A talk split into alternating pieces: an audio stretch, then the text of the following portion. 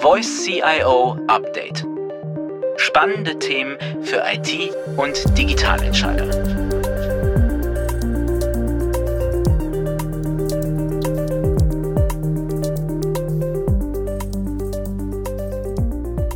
Herzlich willkommen zu unserem heutigen Gespräch. Es wird um das Thema Security gehen. Genauer gesagt wird es darum gehen, wie man unter Mitarbeitenden Bewusstsein für Security weckt und wie man dies langanhaltend aufrechterhält. Dazu habe ich mir Florian Jürgens eingeladen. Er ist CISO bei Vorwerk. Hallo, Herr Jürgens, schön, dass Sie da sind. Hallo, ich grüße Sie. Ja, schön, dass ich hier sein darf. Freue mich immer, ähm, wenn sich die Möglichkeit ergibt, über ähm, ja, eines meiner Lieblingsthemen, nämlich Informationssicherheit zu sprechen. Ja, es ist nicht nur Ihr Lieblingsthema. Sie haben, Sie sind auch da, haben da auch ungewöhnliche Wege beschritten. Dazu kommen wir nachher. Erstmal würde ich gerne wissen, was denn Ihr tägliches Brot ist als CISO von Vorwerk. Vorwerk kennen wir alle, Hersteller des legendären Thermomixes. Mhm. Ähm, mein Alltag. Das Schöne ist im der Informationssicherheit, dass wir Berührungspunkte mit allen Bereichen haben. Das heißt, wir schauen uns beispielsweise im Bereich des Procurements, also des Einkaufs an, welche Anforderungen müssen unsere Lieferanten umsetzen. Wir arbeiten mit den ähm, HR-Abteilungen zusammen hinsichtlich den Anforderungen bei der Auswahl von Mitarbeitern oder generell dem Verhalten unserer Mitarbeiter. Ähm, natürlich haben wir durch die Digitalisierung einen sehr, sehr starken Bezug zur IT. Mein tatsächlich operativer Alltag besteht hauptsächlich darin, in sehr, sehr vielen Microsoft Teams Terminen teilzunehmen, ähm, E-Mails zu schreiben und eigentlich so sämtliche Stricke der Informationssicherheit zusammenzuhalten. Also wirklich so quasi der zentrale Ansprechpartner und der zentrale Punkt zu sein bei allen Belangen der gesamten Vorwerkgruppe weltweit. Wie groß ist Ihr Team oder sind Sie Einzelkämpfer als CISO? Also mein festes Team besteht derzeit aus drei Mitarbeitern, wobei wir aktuell auch noch auf der Suche nach weiteren Mitarbeitern sind. Also wenn der ein oder andere Zuhörer Interesse hat, gerne immer mal auf der Karriereseite von Vorwerk vorbeischauen, gibt eine Menge interessanter Stellen. Zusätzlich haben wir in unseren ähm, einzelnen Gesellschaften eine Art Koordinatorenmodell implementiert. Das heißt, es sind ähm, Mitarbeiter, die den Titel Information Security Officer tragen und die unterstützen uns eben als Augen und Ohren für das Thema Informationssicherheit in den jeweiligen Gesellschaften, auch über Landesgrenzen hinweg. Und das sind auch nochmal knapp 25 Stück, die aber eben uns nicht disziplinarisch untergeordnet sind, aber eben uns fachlich extremst helfen, das Thema umzusetzen. Okay. Wie viel Security machen Sie selbst? Also wie groß ist die, wie soll man sagen, ja, die Fertigungstiefe im Security-Bereich? Oder greifen Sie sehr viel auch auf Drittanbieter zurück? Ähm, sowohl als auch. Also das hängt tatsächlich dann von dem Aufgabengebiet ab. Ja, auch wir arbeiten natürlich mit Managed Services, gerade was so den, den First und den Second Level Support anbelangt. Da ähm, versuchen wir aus der Zentrale heraus eher die Leitplanken und die Richtlinien festzulegen und die, das, das operative Doing dann teilweise an Managed Services abzugeben. Hier ist es allerdings immer wichtig im Hinterkopf zu behalten, dass man durchaus die Verantwortlichkeit delegieren kann, die Verantwortung aber immer im eigenen Unternehmen bestehen bleibt. Das heißt, wenn jetzt der Managed Service Provider einen Fehler macht oder dort etwas passiert, die Haftung fällt dann letzten Endes auf uns zurück. Insofern versuchen wir im Rahmen unserer Ressourcen viel selber zu machen. Nur bei gewissen Themen macht es einfach keinen Sinn, das Ganze in-house zu betreiben. Ähm, ein Security Operations Center oder ein Cyber Defense Center beispielsweise, welches sich 24-7 das Netzwerk anschaut, das ist für viele Unternehmen keine Option, das mit internen Mitteln zu stemmen. Das ist einfach nicht wirtschaftlich. Mhm. Okay. Gretchenfrage. Erleichtert die Cloud Ihr Leben als CISO oder macht es die Cloud schwieriger? Mm, das ist relativ neutral. Also ich finde es immer wieder spannend, dass sehr viel über das Thema Cloud und die neuen Anforderungen gesprochen wird. Es gibt einige Punkte, die man dabei beachten sollte. Zum einen, die Daten liegen ja nicht in der Cloud, sondern auf dem Computer von jemand anderem. Das ist erstmal, was man grundsätzlich im Hinterkopf behalten sollte. Und die Cloud kann durchaus wesentlich sicherer sein als ähm, die Speicherung von Informationen on-premise im eigenen Rechenzentrum. Ich bin der Meinung, viele Unternehmen scheitern allerdings daran, die vorhandenen Sicherheitsparameter und Sicherheitseinstellungen adäquat umzusetzen. Sie gehen vielleicht davon aus, mit einer Microsoft Azure, AWS, Google, wie auch immer, sobald die Daten dort in der Cloud sind, sind diese sicher. Nein, die Cloud ist erstmal nur eine Plattform. Wenn diese allerdings richtig genutzt ist, das heißt, ich äh, habe ein Rollenrechte-Konzept, ich habe eine Multifaktor-Authentisierung, ich verschlüssel die Dokumente, die ich dort ablege, nochmal vorher selbstständig vor dem Transfer, erleichtert die Cloud aus Sicherheitsgesichtspunkten das Leben schon extremst im Vergleich zu der Speicherung im lokalen ähm, Rechenzentrum on-premise. Okay, Nochmal zurück zum Alltag. Mit welchen Bedrohungen und Angriffen haben Sie in Ihrem Alltag am meisten zu tun? Ah, die sind relativ vielseitig. Über uns, wie auch bei vielen anderen Unternehmen, schwebt immer so das, das, das Damoklesschwert der ähm, Ransomware, weswegen wir dort relativ viel Zeit investieren, uns da adäquat zu schützen. Ansonsten Phishing kann durchaus immer immer ein Thema sein und ist auch ein ein dauerhaftes Thema. Wir beobachten jetzt auch die weiteren Entwicklungen, was ähm, künstliche Intelligenz anbelangt, Deepfake-Videos etc. Und was für uns natürlich auch interessant ist, wie gehen unsere Zulieferer, unsere Lieferanten mit unseren Informationen um. Unser höchstes gut, was wir haben, ist unser Know-how, allen voran über zukünftige Produkte. Nur wir arbeiten natürlich auch mit Dienstleistern zusammen, die gegebenenfalls bestimmte Leistungen für uns erbringen und somit auch einen Know-how-Vorsprung brauchen, um eben uns bei bestimmten Themen zu unterstützen. Und das ist eigentlich eines unserer größten Risiken, dass wir da vielleicht nicht die vollständige Visibilität oder die vollständige Transparenz haben. Daneben, neben diesen klassischen Angriffsvektoren, steigt auch die Zahl an externen Anforderungen, die uns durchaus tangieren könnte. Stichwort NIS 2, Stichwort Cyber Resilience Act. Also alles Themen, die dann ähm, von extern gefordert sind, die wir sowieso auf der Roadmap haben, aber zumindestens den zeitlichen Druck nochmal erhöhen, wenn man weiß, okay, zum Tag X muss das und das entsprechend implementiert sein. Also es ist so ein buntes Sammelsorium an unterschiedlichsten Themen, was aber letzten Endes auch die Tätigkeit so spannend macht. Hand aufs Herz, was ist gefährlicher für Sie oder was empfinden Sie als gefährlicher? Die kriminelle Energie von Hackern von außen oder die Unaufmerksamkeit der Mitarbeitenden in Sachen Security? Mein erster Impuls wäre jetzt gewesen, zweiteres zu sagen. Allerdings mag ich es überhaupt nicht, wenn man den Mitarbeitern als schwächstes Glied in der Verteidigungskette sieht. Wir konzentrieren uns extremst stark auf den Bereich Awareness, um unsere Mitarbeiter zum stärksten Glied innerhalb der Kette zu machen.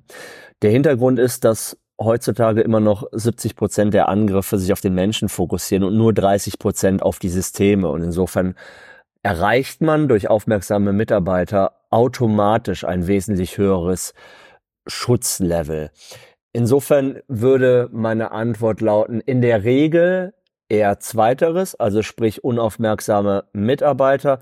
Bei der Vorwerkgruppe sind die Bedenken aber definitiv größer bezogen auf Angriffe von außerhalb als Fehlverhalten durch unsere Mitarbeiter. Mhm. Da kommen wir gleich noch. Das, das ist eben das spannende, das spannende Thema bei Ihnen, wie Sie Awareness erzeugen. Ich habe nur noch ein paar Sachen, die ich gerne vorher mit Ihnen besprechen würde. Die Frage nach dem bisher gefährlichsten Angriff zum Beispiel, die würde ich gerne vorher noch beantwortet haben. Gibt es da etwas, was herausragt, was Ihnen wirklich den Schweiß auf die Stirn getrieben hat oder nichts dergleichen? Also toi toi toi, bis bisher in meiner Position als CISO bei Vorwerk nicht. Ich will nicht sagen Glück gehabt, aber ähm, nein, bisher ist da tatsächlich noch nichts passiert, was uns irgendwie groß in die Bredouille gebracht hätte. Okay. Andere Frage, die ich vorher noch gerne klären würde, wäre, der Thermomix ist ja eigentlich auch ein IoT-Gerät, gell? Mhm. Durch, äh, durch Software-Updates und so weiter. Mhm.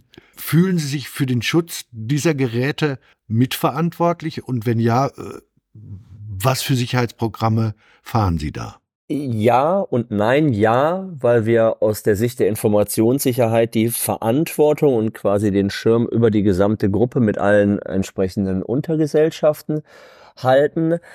Aber auch nein, weil wir gerade im Bereich unserer Geräte nochmal eine zusätzliche Abteilung haben, die Kollegen von Digital, die sich eben darum kümmern, dass die Geräte sicher sind. Und dort haben wir nochmal zusätzliche ja, Security-Programme, wie beispielsweise ein Bug-Bounty-Programm, regelmäßige Pentests. Wir wissen, dass ein, ein Vorfall in einem unserer Geräte einen direkten Kunden-Impact haben würde.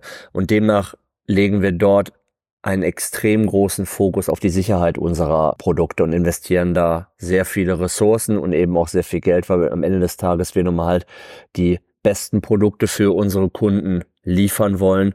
Und gerade so ein eigenes Bug Bounty Programm ist, glaube ich, schon recht ungewöhnlich für, für Unternehmen. Okay, jetzt zur Awareness-Frage. Sie haben eben gesagt, 70 Prozent der Security-Angriffe richten sich gegen Maschinen und, nee, umgekehrt richten sich gegen Menschen und nur äh, 30 Prozent gegen Maschinen. Worauf führen Sie das zurück? Tatsächlich gab es eine Microsoft-Studie, die das herausgefunden hat. Es gibt diverse Studien zu dem Themen. Die Zahlen variieren minimal. Da darf es auch durchaus mal ähm, 65 Prozent statt der 70 sein. Aber im Prinzip ist das auch vom, vom logischen Aspekt her relativ simpel nachzuvollziehen. Wenn man sich überlegt, dass die Anzahl an guten IT-Sicherheitstechnologien in den letzten Jahren rasant gestiegen ist, durch Machine Learning, durch künstliche Intelligenz, durch heuristische Scanner etc. etc. Und auf der anderen Seite habe ich immer noch den Mitarbeiter, der im Zweifelsfall sehr, sehr eifrig oder schnell auf eine gut gemachte Phishing-Mail klickt oder einen USB-Stick, den er vom Firmengebäude gefunden hat mit einem Post-it-Bonuszahlung 2023. Dieser USB-Stick wird den Weg auch in einen Rechner finden. Wenn man sich jetzt mal in die Rolle des Angreifers versetzt, es macht überhaupt keinen Sinn, sich auf die Systeme zu konzentrieren, wenn ich die Möglichkeit habe, das Ganze entsprechend auch zu umgehen. Wenn man sich mal so die Angriffe der letzten Wochen und Monate anguckt, und da gab es leider sehr, sehr viele, allen voran Hochschulen und Universitäten, aber beispielsweise auch kontinental. Ähm, dort sind die Angreifer ins Netzwerk eingedrungen, zumindest wenn man den öffentlichen Quellen glauben mag, weil ein veralteter Browser genutzt wurde. Also auch wieder ein ja, mehr oder weniger Benutzerverhalten. Jetzt kann man natürlich sagen, naja, ein veralteter Browser, der ist durchs Patch-Management durchgerutscht. Ja, okay. Aber das ist für mich keine, kein klassischer Angriff auf Systeme, sondern da ist schon die Komponente Mensch und das Verhalten damit verbunden schon sehr, sehr groß. Insofern wäre ich quasi auf der, auf der anderen Seite. Ich würde mich auch eher auf die Menschen konzentrieren. Das ist einfacher. Hm, es ist, es ist wahrscheinlich, die Erfolgsaussichten sind wahrscheinlich sehr viel größer, so wie Sie das schildern. Deshalb sprechen Sie auch von einer Human Firewall, die Sie etablieren wollen. Was meinen Sie damit? Genau, also wie eben gesagt, ich sehe den Menschen nicht als schwächstes Glied in der Kette, sondern als stärkstes Glied in der Kette. Was wir versuchen, ist bei den Mitarbeitern ein Gefühl für die Awareness zu schaffen, dass diese verstehen, warum es wichtig ist. Das Schöne an der Informationssicherheit ist ja, dass alle Themen, die wir den Mitarbeitern beibringen, lehren, diese auch eins zu eins im privaten Bereich umsetzen können. Es macht durchaus auch Sinn, bei dem eigenen E-Mail-Client Multifaktor-Authentisierung einzuschalten.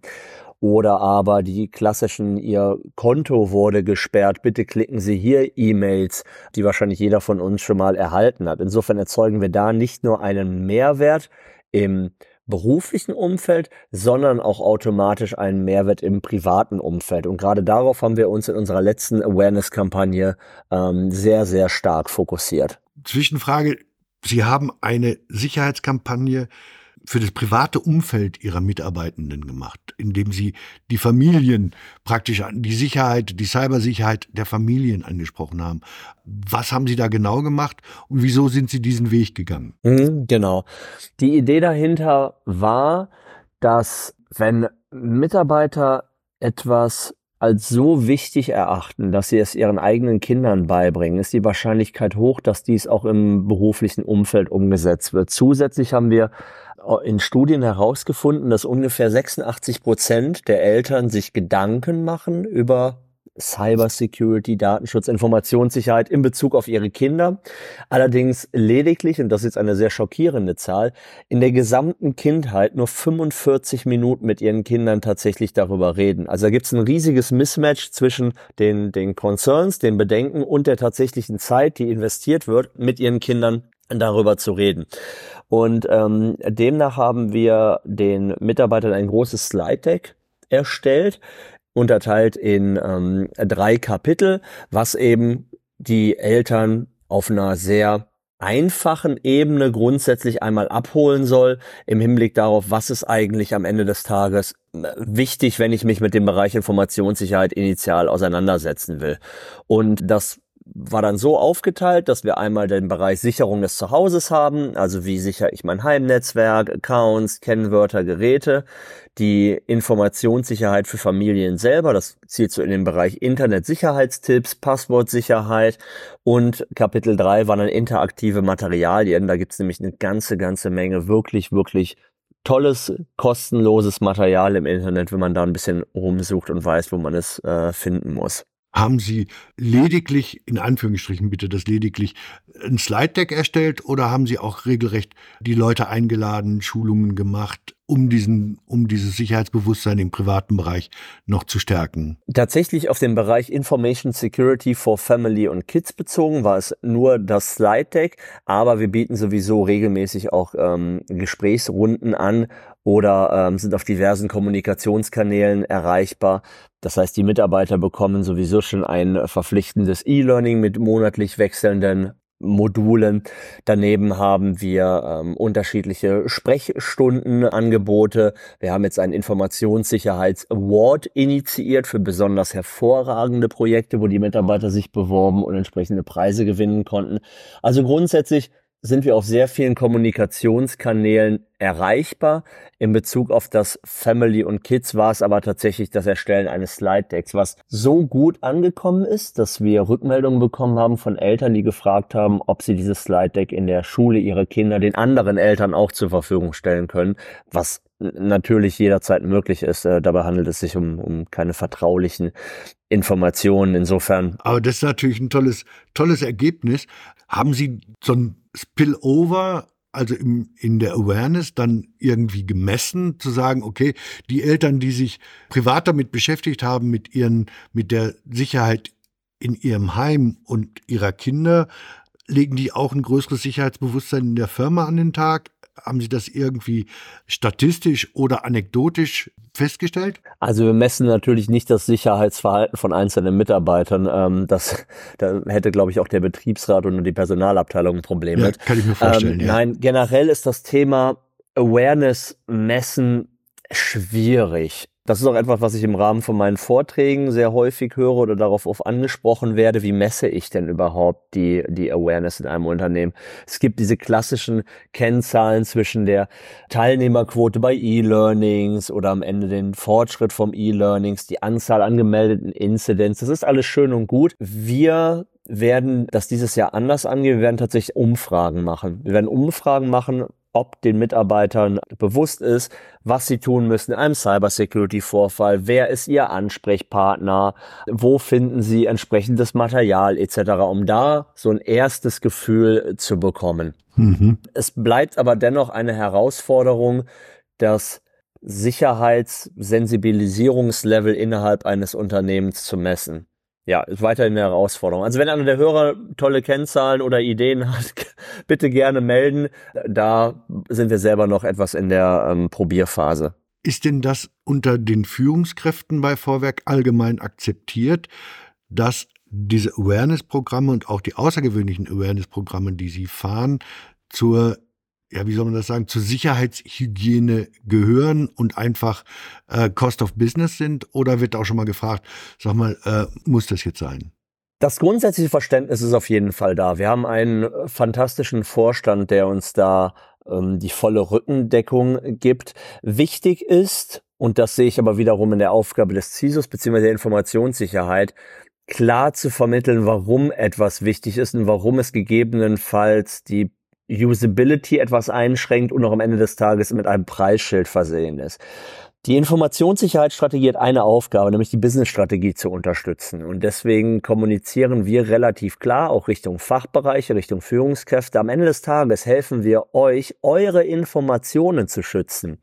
Wenn eure Informationen in die falschen Hände geraten, sind es in Anführungszeichen eure Kunden, die das Vertrauen in euch verlieren.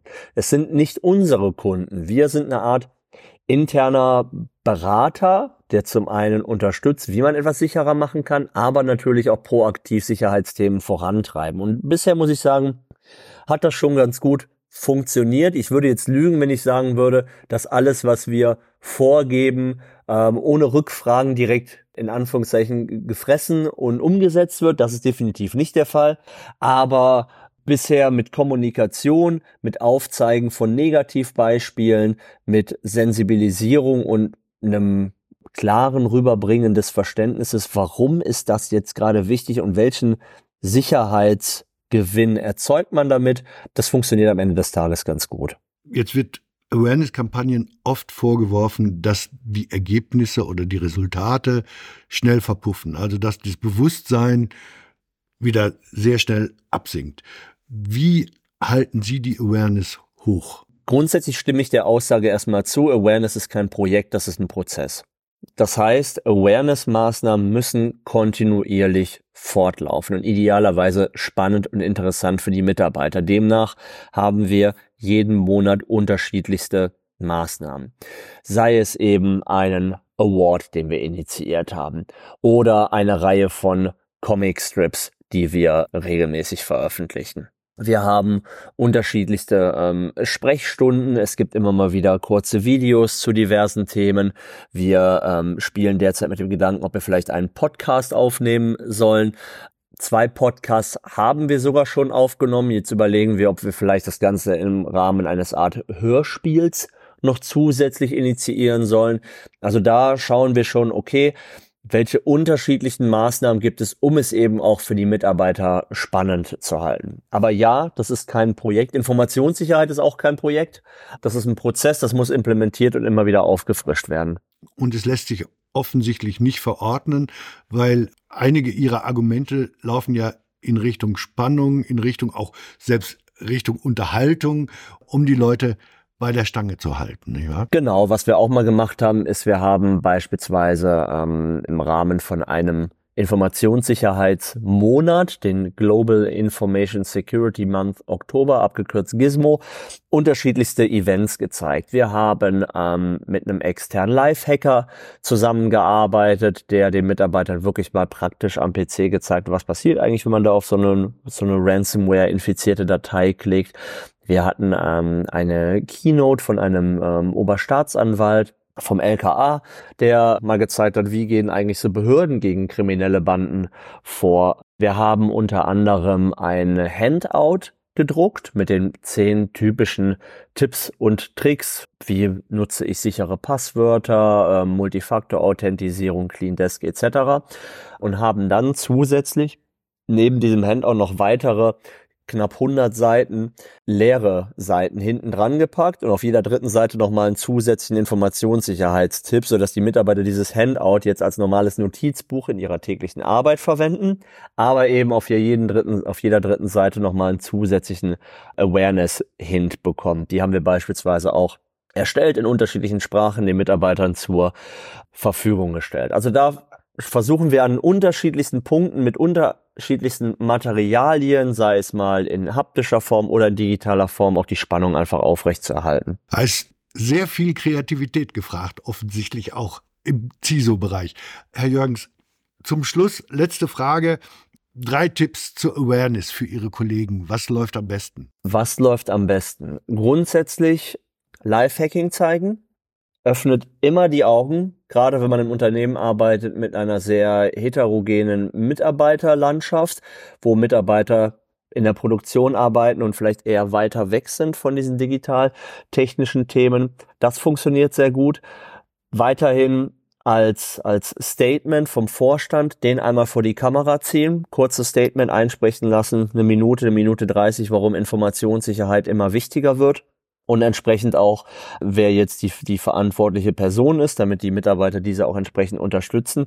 Und last but not least, man muss nicht alles selber machen. Es gibt fantastische Unternehmen am Markt, die wirklich viel Know-how haben und Expertise mitbringen, sich da einfach mal umschauen, ein paar Angebote einholen oder vor allem, jetzt werden es vier Tipps, sich austauschen innerhalb seines Netzwerks austauschen. Auch nicht alle Ideen, die wir haben, haben wir uns selber ausgedacht. Da tauscht man sich aus mit unterschiedlichen CISOs oder mit anderen Informationssicherheitsverantwortlichen. Guckt einfach, was hat bei euch funktioniert? Ah, ihr habt ein Hörspiel aufgenommen.